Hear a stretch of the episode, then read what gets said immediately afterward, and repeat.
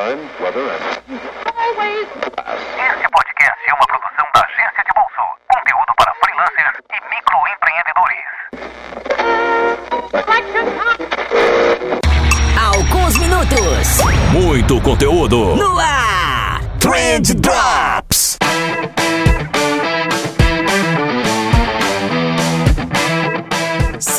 Social media, salve empreendedor, salve ouvinte! Tudo bom com vocês? Eu espero que sim, porque comigo tá tudo ótimo, tá tudo maravilhoso e tá, tá tudo legal mesmo, cara.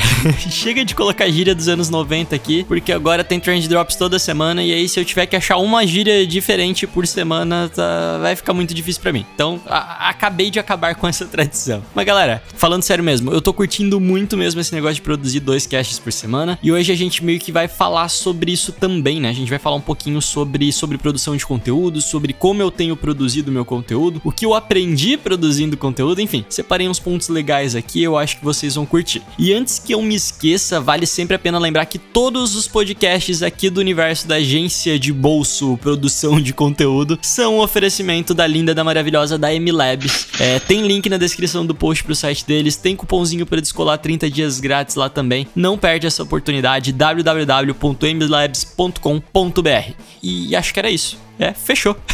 Agora sim, recado dado, introdução feita, bora pro programa.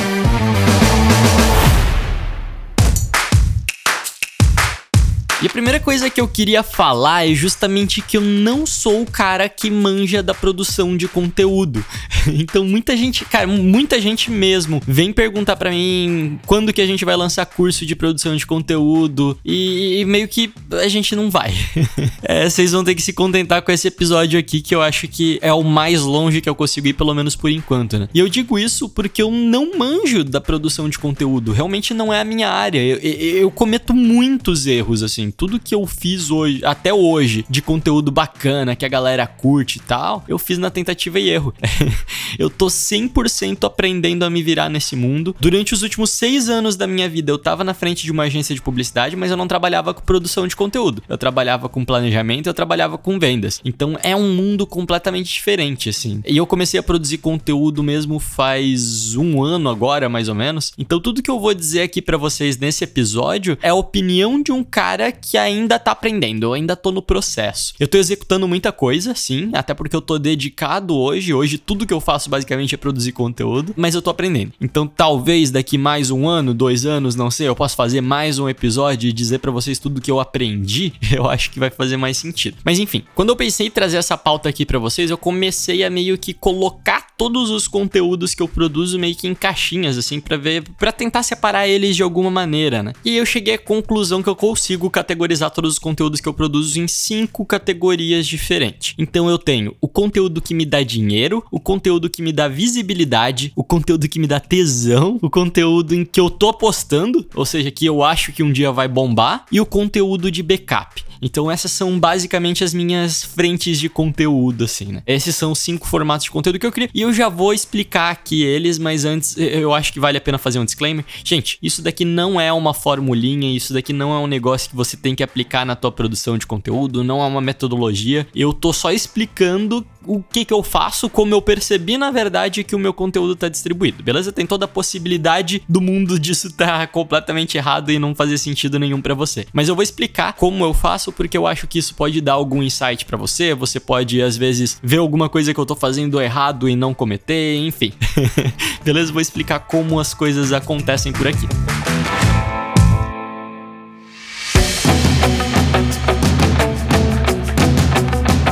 Vamos lá então.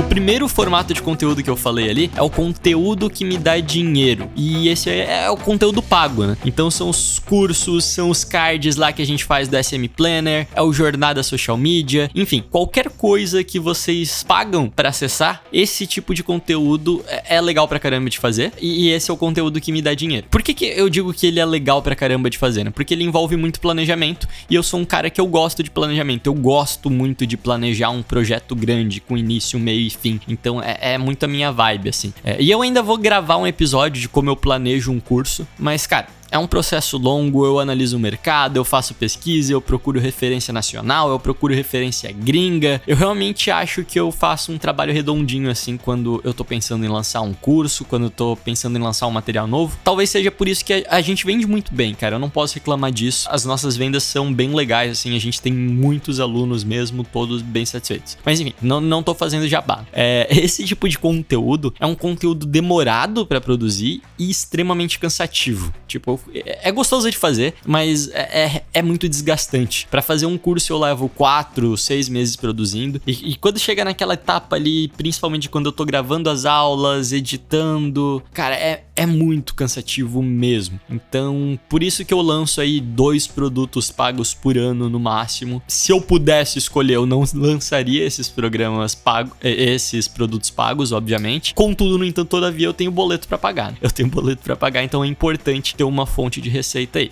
E eles me dão mais trabalho justamente porque eu entendo que esse tipo de conteúdo ele precisa ser mais complexo, ele precisa ser mais aprofundado, mais pensado. Afinal, as pessoas estão tão pagando por ele. Né? Mas assim, se, se amanhã depois eu ganhar na Mega Sena, eu prometo que eu vou continuar trazendo conteúdo gratuito aqui para vocês e daí eu não vou precisar mais mais produzir o conteúdo. Na verdade, eu continuo produzindo o curso, mas daí eu deixo todos eles grátis, beleza? Mas só se eu ganhar na Mega Sena, até lá a gente continua vendendo aqui o nosso peixe. Mas enfim, esse daqui é o conteúdo pago, é o conteúdo que que me dá dinheiro, né? A primeira categoria ali de conteúdo que, que eu produzo hoje. E aí a gente vai para a segunda categoria, que é o conteúdo que me dá visibilidade o conteúdo que me dá visibilidade é, hoje é o conteúdo que a gente publica lá no Instagram, no Facebook também, óbvio, mas principalmente no Instagram, né? É, lá é onde eu consigo alcançar mais gente. Eu sei que se eu fizer uma pergunta lá, vai ter sempre alguém para me responder. A nossa taxa de engajamento é alta. A, a, gente tem um público fiel que acompanha a gente e, e, a gente tá crescendo, né? Então lá eu ganho aí uma média de mil seguidores por semana, pelo menos isso. É, nossa audiência tá aumentando e a agência de bolsa tá ganhando visibilidade.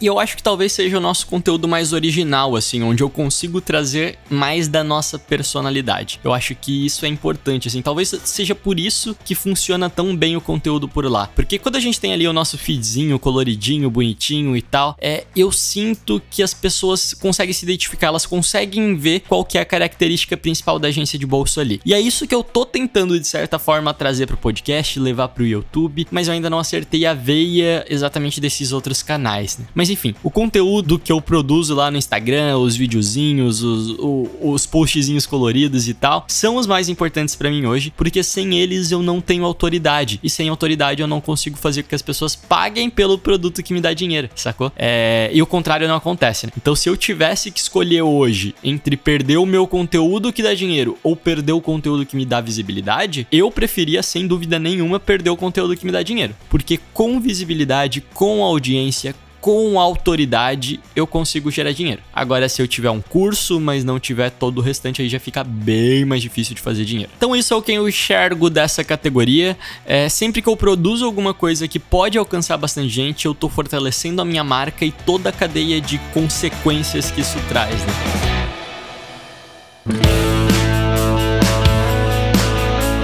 Beleza. Essa é a minha segunda categoria. Vamos lá para a terceira. A terceira é conteúdo que me dá tesão. e com tesão eu quero dizer isso que vocês estão ouvindo aqui. Cara, eu não sei se vocês conseguem sentir na minha voz o quanto eu gosto de fazer isso. Eu, é realmente uma terapia para mim produzir podcast. O podcast é sem dúvida nenhuma o conteúdo que eu mais me amarro em fazer atualmente. E olha que a gente tá produzindo conteúdo direto, assim. Eu passo o dia inteiro produzindo conteúdo e podcast é, é realmente aquele momento, sabe? Aquele momento do dia que você fala, ah, agora eu vou descansar. É mais ou menos o momento que eu sento para gravar podcast. tipo, eu tenho preguiça de gravar vídeo vídeo, eu tenho preguiça de fazer peça, eu tenho preguiça de escrever texto, mas para gravar podcast eu tô sempre pilhado. O que é engraçado, cara, porque, vamos lá, eu, eu, consigo pegar aqui no podcast uma média aí de 700 ouvintes por episódio. 700, 800 ouvintes por episódio. Tem alguns episódios que batem um pouco mais que isso, mas a média é mais ou menos por aí. E isso é muito pouco Muito, muito, muito, muito pouco se a gente falar hoje de, de mídias sociais e de alcance e tal, né? Se a gente considerar que com Stories eu alcanço duas mil pessoas e eu gastei 3 segundos para gravar aquilo, 5 segundos, 15 segundos que seja, é, ou então que com um post no feed a gente pega, sei lá, 10, 15 mil pessoas, os 700 ouvintes aqui do, pod, do podcast, ou 800 que seja, parece muito pouco, parece pouquíssimo, né? Mas a gente só tem esse sentimento se a gente analisar um número muito cru, assim, né? Tipo, ah, pessoas impactadas. Mas aqui no podcast, na verdade, a gente acaba desenvolvendo uma intimidade muito grande. Você que me escutou até aqui, cara, você já tá aí há 10, 12 minutos me escutando. É muito provável que você vá me escutar até o final. A gente tem 60% de retenção nos episódios do Trendcast, ou seja, né? 60% das pessoas que apertaram o play me escutam até o final. Isso do Trendcast, que é um programa de 50 minutos. Eu não tô nem falando do Trend Drops, que é mais curtinho, eu acho que a retenção é, é até um pouquinho maior. Mas 60% de, de, das pessoas que deram play no, no Trendcast escutam até o final, eles ficam lá uma hora me escutando falar, cara, esse é um nível de confiança que a gente tá criando aqui que é altíssimo, que eu não tenho em nenhum outro lugar. Para vocês terem noção, meus vídeos do YouTube tem, sei lá, 15, 10 minutos no máximo e tem 20% de retenção. Às vezes nem isso, na verdade. Eu acho que a maioria dos vídeos ali, quando, quando o vídeo é maior, na verdade, ele tem ali tipo 15% de retenção. Ou seja, no vídeo eu não consigo prender a atenção da pessoa por 15 minutos, é, mas aqui vocês ficam com a atenção presa durante 50 40 minutos, uma hora. A gente já teve episódio de uma hora e meia. E é por isso que produzir podcast me dá tanto tesão assim. E olha que tá fazendo um ano que a gente tá com o podcast agora. E só agora eu consegui fazer ele se pagar. Até então o podcast tava me dando. Pre... Não vou dizer prejuízo, né? Porque ele é um investimento. Mas enfim, eu tava só gastando dinheiro com o podcast. É, de duas semanas pra cá, duas, três semanas pra cá, quando a M-Labs começou a patrocinar a gente, que, que aí sim a gente viu o, começar o retorno em cima desse investimento. E esse é um problema de vários produtores que têm podcast por aí. É muito difícil você monetizar um podcast, né? É, mas enfim, por que, que eu continuei investindo em um negócio que não tava me dando retorno financeiro? Né? Primeiro, porque me dá muito tesão mesmo. Eu gosto de fazer, eu faria de graça para sempre, mesmo que eu ganhasse na Mega Sena lá. E segundo, porque quando eu analisei essa retenção, eu percebi que o público do podcast é muito mais engajado do que qualquer outro público que eu já construí na minha vida, cara. E eu falei, pô, tem, tem alguma coisa de especial nisso, né? Eu preciso manter esse pessoal aqui. Essa é a minha audiência mais preciosa, provavelmente. Então, olha só que bonitinho. Vocês são a minha audiência mais preciosa, cara. Hoje o podcast se paga, nem de longe é a mídia que me dá mais dinheiro, mas no futuro, quem sabe, a gente não vira um jovem nerd do marketing, né? E a gente consegue fazer essa mídia escalar de uma maneira legal, né? Embora às vezes eu tenho meio que uma síndrome de que eu não queria escalar muito podcast, sabe? Porque eu gosto desse negócio de ser uma comunidadezinha fechada, a gente ser uma mini maçonariazinha do marketing aqui. eu, acho isso, eu acho essa ideia legal.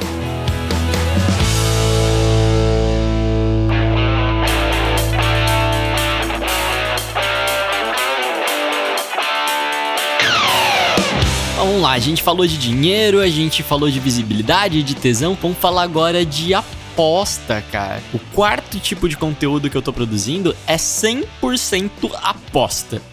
e é o conteúdo que me dá um trabalho do cão também, que é o material que a gente tá produzindo pro YouTube. Então, eu definitivamente não sou um filmmaker. Se tem um negócio na minha vida que eu não sou, é um filmmaker. Se você for ver todos os meus vídeos no YouTube, cada vídeo é de um jeito diferente. Cada vídeo eu fiz o roteiro de um jeito diferente, a filmagem foi feita de um jeito diferente, a edição tá de um jeito diferente. Eu costumo dizer que eu não consegui ainda nem entender como regula a exposição da câmera câmera, nem consegui entender como o algoritmo do YouTube funciona. Enfim, eu, eu tô bem perdido no YouTube, na verdade. Mas o que, que é importante aqui? Eu tô tentando, cara.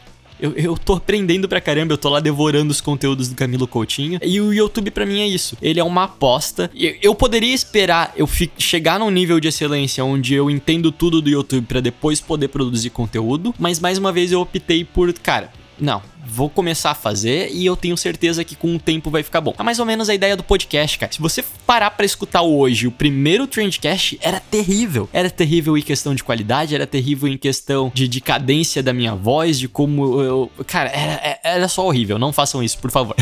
Mas enfim, como eu percebi que eu passei por esse processo de evolução natural dentro do podcast, eu pensei, ué a tendência é que isso aconteça também no YouTube, né? Eu sei que não é uma regra, não quer dizer que eu vou conseguir trabalhar, criar um conteúdo legal no YouTube só por tentar. Eu tô tentando aprender e consumir conteúdo para me ajudar com isso também. Mas enfim, eu acho que o YouTube para mim é uma aposta. Eu acho que. Eu, eu tenho certeza, na verdade, que se eu acertar a veia de produzir conteúdo por lá, o potencial é gigante. Dá para alcançar muita gente, dá inclusive para fazer dinheiro, né? Dá para ganhar visibilidade. Mas enquanto isso não acontece, eu, eu continuo testando. Eu continuo apostando. Eu sou tipo aquele cara na frente de uma máquina de caça-níquel que a máquina tá consumindo meu dinheiro e eu tô colocando mais dinheiro porque uma hora eu acho que eu vou ganhar. Com a diferença de que as chances de eu ganhar o jogo do YouTube eu acho que são maiores do que de ganhar no caça-níquel. Mas enfim, eu tô sofrendo demais para produzir conteúdo por lá uma vez por semana. Eu ainda não consegui encaixar direito no meu processo as gravações, as edições. Enfim, vamos ver como é que essa banda toca aí. Acompanhem os próximos capítulos dessa história que eu acho que vocês vão curtir. E o último conteúdo que eu tenho criado é um conteúdo de backup. É, mas que caralhos é um conteúdo de backup, né? Então, eu sempre tive uma preocupação muito grande de colocar todas as minhas fichas em um negócio que não é meu. Então, o meu conteúdo que tá lá no Facebook, pô, maravilha. Mas amanhã depois o Facebook ferra comigo de algum jeito, muda o algoritmo, exclui minha conta e aí eu perco tudo, né? Então, na metade do ano passado, mais ou menos, eu comecei a criar um conteúdo de backup que nada mais é do que o meu próprio site, onde eu replico tudo que eu posto nos outros lugares. Então tem lá o Trendcast, tem os vídeos do YouTube, tem os posts no Instagram, enfim, eu, eu centralizo todo o meu conteúdo lá. Mas, ao mesmo tempo, não adianta também eu ter um conteúdo de backup só para replicar tudo se ninguém acessar esse negócio, né? Porque backup de conteúdo por backup de conteúdo eu tenho o Google Drive para isso, então não precisaria ter tá, tá com o site. O que acontece aqui é que eu precisava de alguma forma fazer também um backup da minha audiência e foi por isso que a gente começou a produzir também conteúdo exclusivo nesse backup, né, dentro do site. Então hoje no site da agência de bolsa a gente tem todo dia lá notícia nova sobre o mundo do marketing. É, se você entrar lá hoje, provavelmente vai ter post novo. Então é, essa é a forma que eu encontrei de atrair o público para dentro do meu site. E aí quando as pessoas acessam lá, elas acabam ficando porque veem que tem um conteúdo bacana e tal. E basicamente o comportamento que eu quero instigar no meu público é que pelo menos uma vez por dia ele abra lá o site da agência de bolsa para ver o que, que tá rolando E eu sei que isso é um processo, hoje a gente já tá com um volume de acesso legal aí, eu tenho uns 10 mil acessos por mês, não é muita coisa, mas são 10 mil pessoas que estão acessando ali, 10 mil acessos únicos que estão vendo o conteúdo que eu tô produzindo. Então eles são tipo o backup da minha audiência se amanhã depois meu Facebook explodir, meu Instagram explodir, pelo menos é, essas 10 mil pessoas que estão acessando constantemente o meu site vão poder continuar vendo meu conteúdo. Então, de alguma forma, eu fiz um backup da minha audiência por ali. É, uma outra maneira que eu descobri de fazer um backup dessa audiência também é disparando toda semana uma newsletter com resumo da semana pro pessoal. Então eu faço uma consultoria de vários conteúdos e mando para nossa base. O pessoal curte demais essas newsletters. É, e hoje a gente tem o nosso grupo no Telegram também que, que não deixa de ser também uma forma extra de eu manter o contato com a minha audiência. Né? É, inclusive do Telegram eu acho que vale a gente fazer depois um episódio sobre comunidades e tal, porque o Telegram hoje é um canal social onde eu tenho 100% de entrega. E isso é incrível, isso a gente não tem em nenhum outro lugar, né? Quando que você vai conseguir alcançar 100% da tua audiência no Instagram? Impossível, né? No Telegram, ou num grupo de WhatsApp, ou num grupo de Facebook, isso já se torna muito mais fácil. Isso é um pouco do que, eu faço hoje, gente. Eu queria trazer aqui para vocês, é, pr primeiro para vocês entenderem qual é o nosso trabalho e acompanharem a gente em outros canais também, mas principalmente eu diria, eu queria provocar vocês aqui para vocês analisarem qual que é a estratégia de distribuição distribuição de conteúdo de vocês. Então, o que, que tem funcionado para você? Que tipo de conteúdo tem te dado dinheiro? Que tipo de conteúdo tem te dado mais vontade de fazer? Cara, enfim, compartilha isso com a gente. Eu acho que, que faz muito sentido. Faz, faz o seguinte, entra lá no nosso grupo do Telegram e conta pra gente como que você produz conteúdo. Eu acho que isso já vai ser bem bacana. E fazendo isso, você já vai evitar o martelo de Maslow, que a gente comentou no último episódio, e você já vai evitar o efeito Dunning-Kruger, que a gente comentou no penúltimo episódio. Então, olha só que maravilha maravilha. Tava tudo conectado o tempo todo. Aqui a gente não dá ponto sem nó. Mas enfim, gente, muito obrigado por terem sido essas pessoas maravilhosas, me escutado, me tolerado até aqui. Eu espero do fundo do meu coração que vocês tenham gostado e a gente se vê na próxima, na próxima não, nessa quinta-feira. Beleza? E é isso aí. Valeu. Trendcast, um oferecimento M-Labs. Toda a gestão das suas redes sociais em um só lugar. Esse podcast foi editado pela BZT.